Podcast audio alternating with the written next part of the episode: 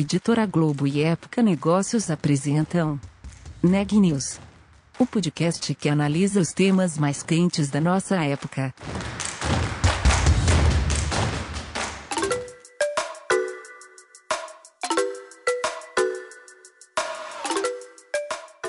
Olá, meu nome é Carolina Zelt eu sou repórter da Época Negócios. Seja bem-vindo a mais um episódio do Neg News, o nosso podcast sobre como navegar e liderar durante tempos de incerteza. Em 2020, as empresas tiveram de correr para acompanhar as rápidas mudanças de consumo. O relacionamento com os clientes passou para os canais digitais, mas manteve sua importância. 34% dos consumidores dizem que a experiência positiva de compra tem bastante peso para compras futuras, segundo um estudo da All In e da Social Miner. Esse é o pano de fundo da conversa de hoje, conduzida pela Daniela Farbasile. Eu conversei com Dimitros Oliveira, CEO da Atento no Brasil, que falou sobre as mudanças trazidas pela crise e falou também sobre as expectativas para 2021. O Dimitrios me contou que a transformação digital no setor de call center tem mudado o perfil das pessoas que precisam ser contratadas. Hoje, essas pessoas precisam trabalhar muito mais ao lado da tecnologia, como a inteligência artificial, que fica a cargo de resolver as demandas mais simples dos clientes. Os atendentes humanos, então, ficam responsáveis pelos atendimentos mais complexos. Vamos ouvir a entrevista completa? Bom, Dimitris, primeiro, muito obrigada. É um prazer ter você aqui no nosso podcast. A primeira coisa que eu queria te perguntar é como foi colocar aí 37 mil funcionários em home office. Imagino que com um tempo muito rápido, né? A gente não teve muita preparação para entrar nessa pandemia. Primeiro, eu que agradeço a oportunidade. Sempre bom poder falar sobre um tema sensível para a gente na organização e para a sociedade. A gente foi, como todo mundo, surpreendido com o vírus e a forma agressiva que ele vinha. A gente tinha 100% das nossas pessoas trabalhando em sites, a gente tem 35 sites, são localidades em diferentes uhum. estados, e a gente se deparou com a situação de ter que levar todo mundo para casa. Então a gente definiu é, rapidamente um processo de esvaziamento dos sites, uhum. independente de ter condição de colocar as pessoas para trabalhar a partir de casa. Então a primeira decisão foi focada na saúde das pessoas. Uhum gente tomou a decisão de afastar 50% das pessoas. Na ocasião, ah. a gente tinha em torno de 72 mil pessoas na organização, foram 35.500, 36 mil pessoas para casa. Isso envolvia uma parte importante é, das operações, 90% operacional, e uma parte das áreas administrativas, o que é mais fácil, né? porque uhum. não tem, não tem a, a questão toda associada a cliente. Então, a gente tomou essa decisão, a gente afastou todas as pessoas, gente esvaziou os sites. Então, uhum. nossos sites hoje, o site mais é, com maior densidade, ele tem em torno de 50% de ocupação, justamente para respeitar o distanciamento social, inclusive uhum. nas estações de trabalho.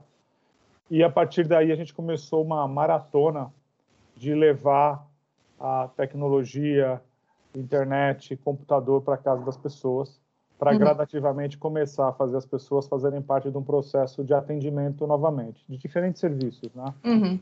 A gente fez uma matriz de priorização na época, isso a gente fez. Então, a gente começou pelos grupos de risco e a gente afastou todos uhum. e não uhum. voltaram para o site, então estão todos afastados, todas as pessoas pertencentes ao grupo de risco.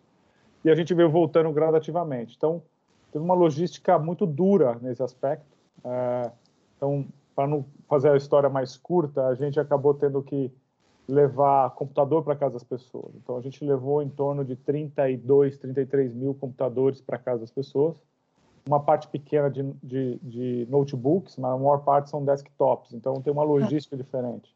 A gente trabalhou aspectos relacionados a todos os protocolos nos nossos sites. Então a gente fez uma série de coisas, mas a questão associada a levar 37 mil pessoas hoje, é o que a gente tem trabalhando de casa, uhum. tem uma, um aspecto de logística muito importante. A distribuição de, de, de computadores é um caso, táxi, a gente, a gente fez toda a logística através de táxi Agora, uhum. logística reversa, com os turnovers que a gente tem, como isso volta para o site.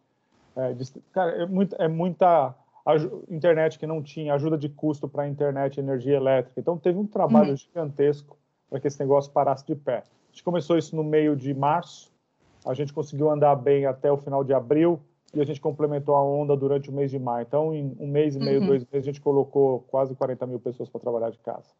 Uhum, entendi. Todo esse desafio logístico de colocar pessoas que não faziam home office para trabalhar em casa, né? Exatamente, exatamente isso.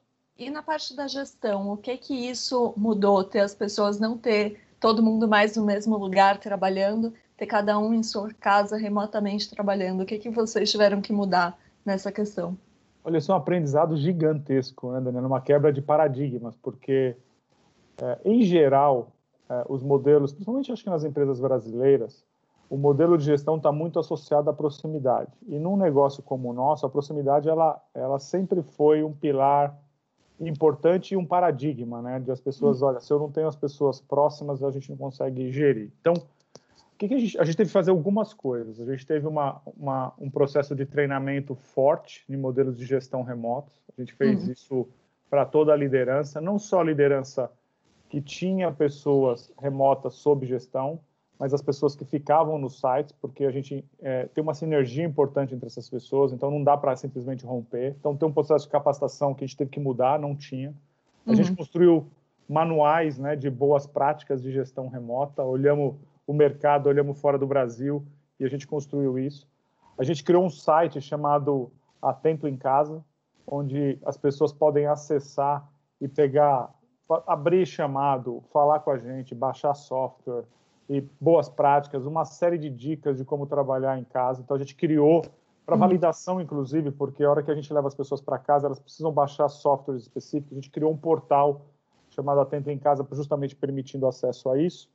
E a gente colocou é, um comunicador, a gente usa solução interna desenvolvida e também Microsoft. A gente uhum. espalhou o Teams, é um exemplo que a gente está usando aqui para basicamente toda a organização. Então, a gente deve ter hoje em torno de 50 mil pessoas falando todos os dias através desses canais que a gente está usando. Uhum. E aí passou a ter todo o processo de feedback, acompanhamento, indicador, tudo associado a isso. Então, a gente teve que mexer muitas coisas. Mas a principal mudança, na, na minha concepção, é a questão cultural. Uhum. A gente teve que trabalhar uma perspectiva diferente do modelo de gestão. A gente, no começo, sofreu um pouco, mas hoje eu diria para você, depois de um ano, né, a gente já está bastante acostumado em gerir é, força de trabalho para colaboradores em larga escala. Né? A gente continua com 37 mil pessoas trabalhando de casa. Então, vários, uhum. mudamos processo, mudamos tecnologia e mudamos um pedaço da cultura das nossas pessoas para que isso fosse possível. Uhum, entendi. E, Dimitrios, eu queria que você falasse também um pouco sobre os desenvolvimentos tecnológicos nesse setor de contact center, né? Queria saber o que, que vocês têm feito no, no campo da inteligência artificial para melhorar esse trabalho de vocês. Claro. O, a gente tem cada vez mais no processo de transformação da companhia, a gente tem usado tecnologia como parte da nossa solução. Então, uhum. a nossa visão é, do que vai acontecer nesse segmento é que ele vai ser cada vez mais híbrido, onde a tecnologia vem muito forte para ajudar as nossas pessoas a trabalharem de maneira mais eficiente, focar em assuntos que de fato exijam um ser humano para tratar e, uhum. consequentemente, trazer oportunidade de crescimento profissional de uma maneira diferente do que a gente tem hoje. Então, inteligência artificial é uma delas. A gente tem usado muita coisa com inteligência artificial, vou te dar alguns exemplos. A gente tem usado muito analytics também, porque uhum. ajuda a gente a entender comportamento e alimentar os motores de, de é, inteligência artificial que nós temos aqui. E a gente criou duas outras é, práticas que não são tecnologia diretamente, mas são importantes. A gente criou uma área de linguagem, que uhum. não adianta ter um robô com inteligência artificial se a linguagem que ele fala com o consumidor ela não é adequada. Então, a gente é. criou uma área que trata isso, um laboratório de linguagem, e a gente criou uma área de consultoria em experiência para justamente alimentar. Em inteligência artificial, respondendo a tua pergunta, a gente tem usado em vários aspectos. Então, a gente tem feito motores de predição para poder entender um pouco é, nível de comportamento e se antecipar à necessidade dos clientes. A gente é, fez uma migração de todo o nosso processo de captação, recrutamento e seleção da companhia baseada em motor de inteligência artificial. Então, hoje permite que a gente faça esse processo, uma boa parte dele 100% digital 100%, mas uma boa parte através de motores de inteligência artificial, buscando fit cultural, que antes era, era, era não era linear, porque são pessoas, agora tem é, motores fazendo isso. Então, a gente fez muita coisa associada com para dentro da inteligência artificial e também dentro das nossas soluções para os nossos clientes. Então, é parte da, hoje do nosso dia a dia e eu acho que tem um caminho de evolução bastante importante para frente. Uhum. E isso muda o perfil das pessoas que vocês precisam para trabalhar dentro da Atento? É uma excelente pergunta. Sim, a resposta é sim, e está gradativamente mudando, porque, por exemplo, a gente entra é, no mundo das, das, empresas nascidas digitais, que já tem um mix, desde quando elas nascem, é, de tecnologia importante. Os grandes clientes, como as empresas de telecomunicações, os bancos, grandes bancos, também têm feito um processo gigante de transformação digital e têm Sim. trazido, incorporado elementos de tecnologia. Então, a facilidade com que as pessoas têm que lidar com tecnologia é um dos fatores importantes no processo de recrutamento e seleção da gente. E capacitação. Então, a resposta é sim. Então, por exemplo, a gente tem várias operações que trabalham muito com canal não voz, chat, e-mail, mídia social, essas coisas todas. Esse, esse pessoal, em geral, a gente vai buscar em comunidades que tratam, têm facilidade com esse tipo de tecnologia, porque ajuda a gente demais na relação com o consumidor, porque muda a forma de se posicionar, a, a própria interatividade é, é, com, com, a tecnologia é diferente. Então, a resposta é sim, muda o perfil. A gente fez durante a pandemia um crescimento, ganhamos um cliente importante, a gente ganhou a Riot Games, Uhum. É, cara, eles implementaram durante a pandemia, a gente fez todo o processo é, de recrutamento e seleção remoto, usando inteligência artificial, e a gente contratou aqui em torno de 80 gamers. Então, esse é um outro perfil que até então a gente não esperava. Então, a gente uhum. faz suporte com gamers. Então, a gente tem 80 gamers dentro da companhia. Nunca botaram o pé na companhia, porque a gente, eles estão 100% remotos, está pronto o ambiente deles lá, mas nunca vieram para a companhia até que isso passe. Então, esse é o tipo de mudança que a gente teve que experimentar e esse é o, é o que eu acredito que vai acontecer para frente. Cada vez mais especializada o nosso tipo de trabalho, a parte de baixa complexidade fica para os motores é, de tecnologia e a gente vai ter a oportunidade de ter as pessoas melhores, melhores capacitadas para é, itens ou tratamento de alta complexidade. Então, a uhum. resposta é sim, muda bastante o perfil para vários serviços que a gente presta. E você falou dessa visão de um futuro cada vez mais híbrido para o setor isso, o setor de contact center hoje é muito intensivo em mão de obra. Sim. Nesse futuro, a gente vai ver menos gente trabalhando? Se você olhar, eu, eu, a resposta é do ponto de vista, vou de trás para frente. É, uhum. A resposta é no número de pessoas, não, mas muda o perfil. Porque o que vai acontecer na nossa, por exemplo, olha o nosso caso, né? A gente entrou, quando entrou na pandemia, a gente tinha em torno de 72 mil pessoas. A gente não teve é, grandes reduções, a gente teve movimentação entre clientes, a gente faz um trabalho grande de realocação das pessoas dentro da organização, que é uhum. importante para elas e é importante para a companhia. Hoje a gente tem em torno de 75 mil pessoas. Mas o perfil mudou dos clientes por dentro. Então, tem segmentos que sofreram muito com a pandemia, aéreo, por exemplo, é um caso, turismo de forma geral, mas tem outros que cresceram muito, como delivery, como é, internet, todo, todo é, marketplace, as coisas todas cresceram muito, né? Então, a gente faz, uma, faz um, um ajuste. Quando eu olho para frente, tem exatamente o mesmo efeito na nossa concepção. Eu acho que o número de pessoas não vai reduzir, porque o tipo de serviço que a gente vai conseguir tra trabalhar é diferente. Então, para hum. você ter uma ideia, a área terceirizada hoje no Brasil é em torno de 30%, 35% do mercado. Outros 65%, 70% ainda são atividades internalizadas nas empresas. Uhum. E tem um horizonte. Então, quando eu olho isso, eu acredito que tem empresas que vão decidir por contratar espe empresas especializadas como a gente, ao mesmo tempo que a gente faz a transformação. Então, do ponto de vista de geração de emprego e número de pessoas, eu acho que a gente até deve crescer, mas por dentro o mix deve ser bem diferente do que a gente vê hoje. Uhum. Entendi. E antes da pandemia, as pesquisas estavam mostrando que a receita das operações de call center estavam encolhendo no mercado brasileiro. Como que isso ficou depois da pandemia? A gente, a gente, no ano passado, a gente divulgou o resultado. Parte depois você pode confirmar os números, mas a gente, ano contra ano, a gente reduziu a companhia no mundo em 2,8%. Então, nossa receita cai em torno de 3% quando eu comparo 19 com 20. É, o Brasil cai um pouco mais que isso justamente pela nossa concentração em alguns serviços como telecomunicações, a gente, a gente perdeu, a gente tinha bastante cliente dentro da, da a, a, empresas aéreas, turismo, então esse negócio deu uma, uma queda impactou a gente em 2020. A nossa perspectiva para 2021 é que a gente volte a crescer em relação a 2020 é, e que a gente tenha um, um, crescimento que retome os patamares que a gente já teve de receita no passado. Então, uhum. a expectativa nossa é positiva. E, e, é interessante, a gente olhar o, o, terceiro e o quarto trimestre do ano passado, o segundo trimestre foi muito ruim, primeiro foi mais ou menos, o segundo foi muito ruim, onde a gente foi fortemente impactado. Terceiro e quarto, comparado ao, ao, segundo trimestre, eles são, eles são muito bons, porque a gente retoma. E retoma em função da acomodação da sociedade. Então, como a gente é serviço essencial, a gente tem muita coisa que a gente faz aqui dentro que os volumes crescem à medida que as pessoas ficam trabalhando de suas casas. Por exemplo, internet, estava falando de internet. Internet é um exemplo.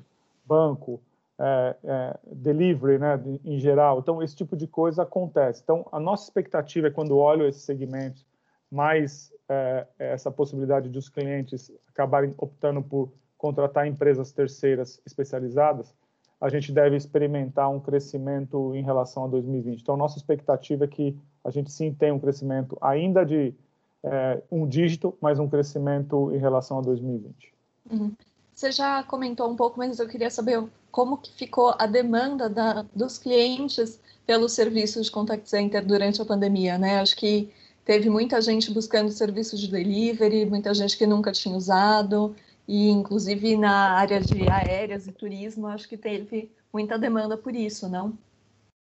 Tiveram, tiveram bastante. Então, por exemplo, a gente teve é, setores que tiveram um aumento importante nos volumes, né? Delivery, como eu comentei, companhias de telefone, de telefonia de forma geral, porque tem muito, muito uso da, da internet. Então, as áreas de suporte, venda, essas coisas, eles sempre é, é, evoluíram bem. Uma vez que você está em casa, a gente está em casa, a gente ou faz upgrade, ou contrata mais TV, ou, ou tem alguma necessidade de alguma ajuda com internet. Então, isso é um tipo de serviço que cresceu.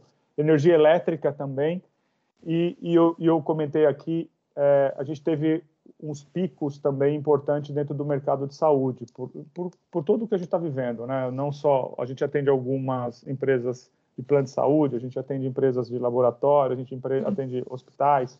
Então, a gente é, experimentou um aumento importante. Nesse caso, é, infelizmente, por toda a situação que a gente vive como sociedade, mas do ponto de vista de volume, eles aumentaram. Mas na contramão desse negócio tem as quedas, né? Por exemplo, a gente citou companhia aérea, a gente atendia algumas, uhum. é, atende ainda, diminuíram os volumes. A gente atende empresas de e-commerce voltado para o mercado turismo, eles, eles reduziram. Operações que eram bastante importantes do, do ponto de vista de vendas reduziram muito durante o, o período do ano passado. Retomaram agora no início do ano, mas de novo agora a nossa situação é bastante crítica nesse momento, então a gente ainda não sabe quais são os efeitos que isso pode causar novamente numa, numa eventual paralisação de toda a economia, mas são, são, são todos elementos que a gente viveu o ano passado e a gente, de certa forma, deve viver ao longo desse ano até que a gente tenha é, uma condição da população vacinada. Né? Então, uhum. é, esse sobe e desce de, de de clientes fez com que nosso resultado no Brasil for, for, fosse em torno de 6% menor do que foi em 2019. Esse é o tamanho da retração que a gente teve no Brasil.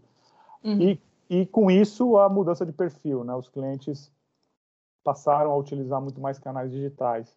E os consumidores também se mostraram mais flexíveis no sentido de adotar canais digitais e transacionar não só por voz, por várias razões, comodidade, por entender a situação, nem todo mundo consegue a todo momento falar por voz, enquanto o canal digital permite uma abrangência e um período de funcionalidade muito maior. Então, mudou também bastante o perfil de contato nessas indústrias. Né? Acelerou em algumas reduziu em outras, mas no geral ela é positiva.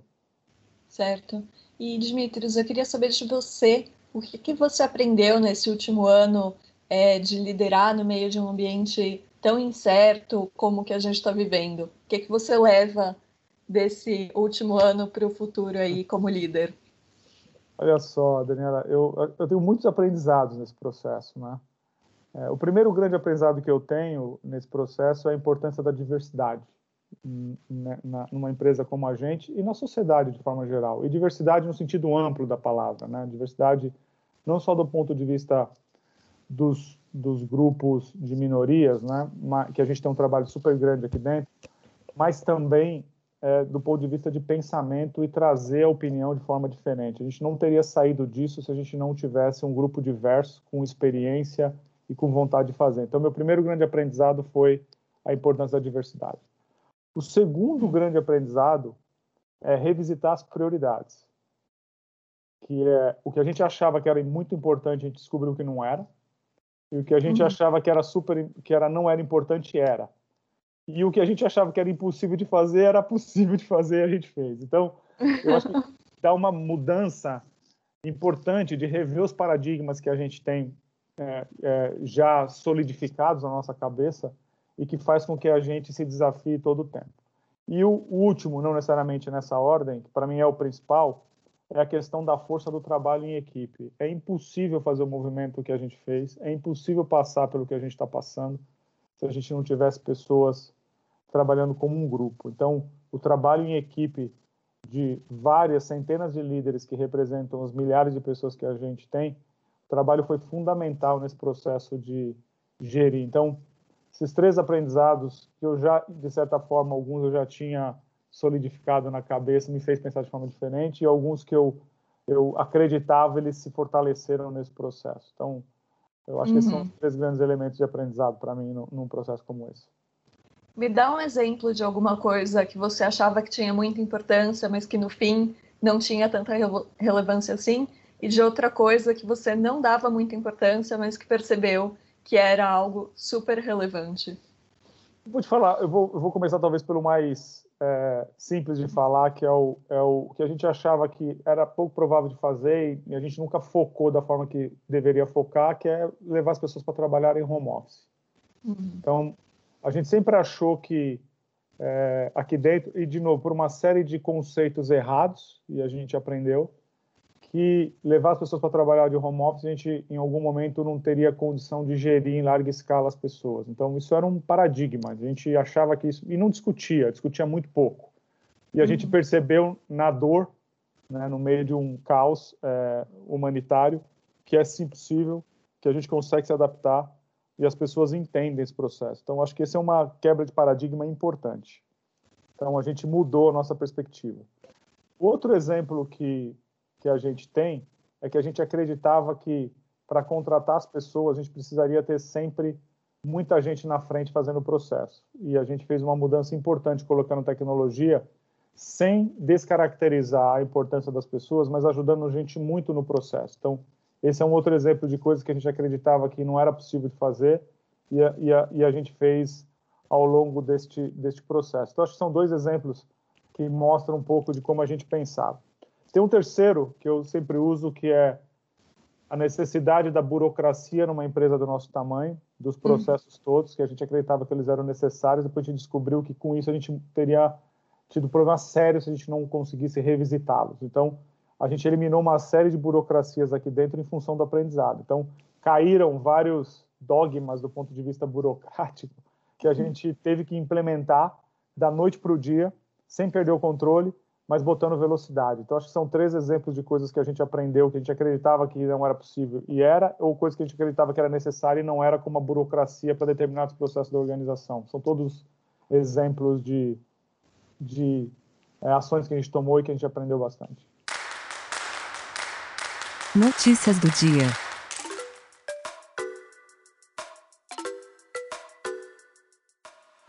A vacinação contra a Covid-19 foi suspensa hoje em Salvador, a capital da Bahia. O motivo é a falta de doses. Em Fortaleza, capital do Ceará, a previsão é que os imunizantes para a primeira dose também acabem hoje. Na cidade, a vacinação nesta quarta-feira segue apenas para quem vai tomar a segunda dose. A política fiscal mais importante no momento é a vacinação, disse o ministro da Economia, Paulo Guedes, em evento online nesta terça-feira. O ministro também afirmou que essa é a ação com maior retorno econômico e de saúde no momento e se posicionou de forma contrária ao aumento dos gastos públicos. O Brasil registrou 4.195 óbitos em decorrência do coronavírus nas últimas 24 horas. No mesmo período, foram 86.979 casos da doença. Ao total, desde o início da pandemia, foram 13.100.580 infectados, além de 336.947 mortes no país. As informações são do último boletim do Conselho Nacional de Secretários de Saúde. Na frente da vacinação, o levantamento do consórcio de imprensa junto às secretarias de saúde aponta que 20.023.132 pessoas tomaram a primeira dose da vacina. Enquanto isso, 5.595.929 já tomaram a segunda dose. O Neg News de hoje fica por aqui. Obrigada por nos acompanhar e até mais.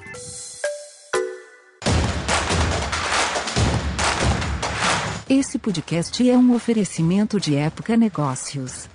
Inspiração para inovar. Não deixe de conferir nossos outros podcasts. Presidente Entrevista Presidente. The Office. E os negócios da nossa época. Ouça, acompanhe, compartilhe.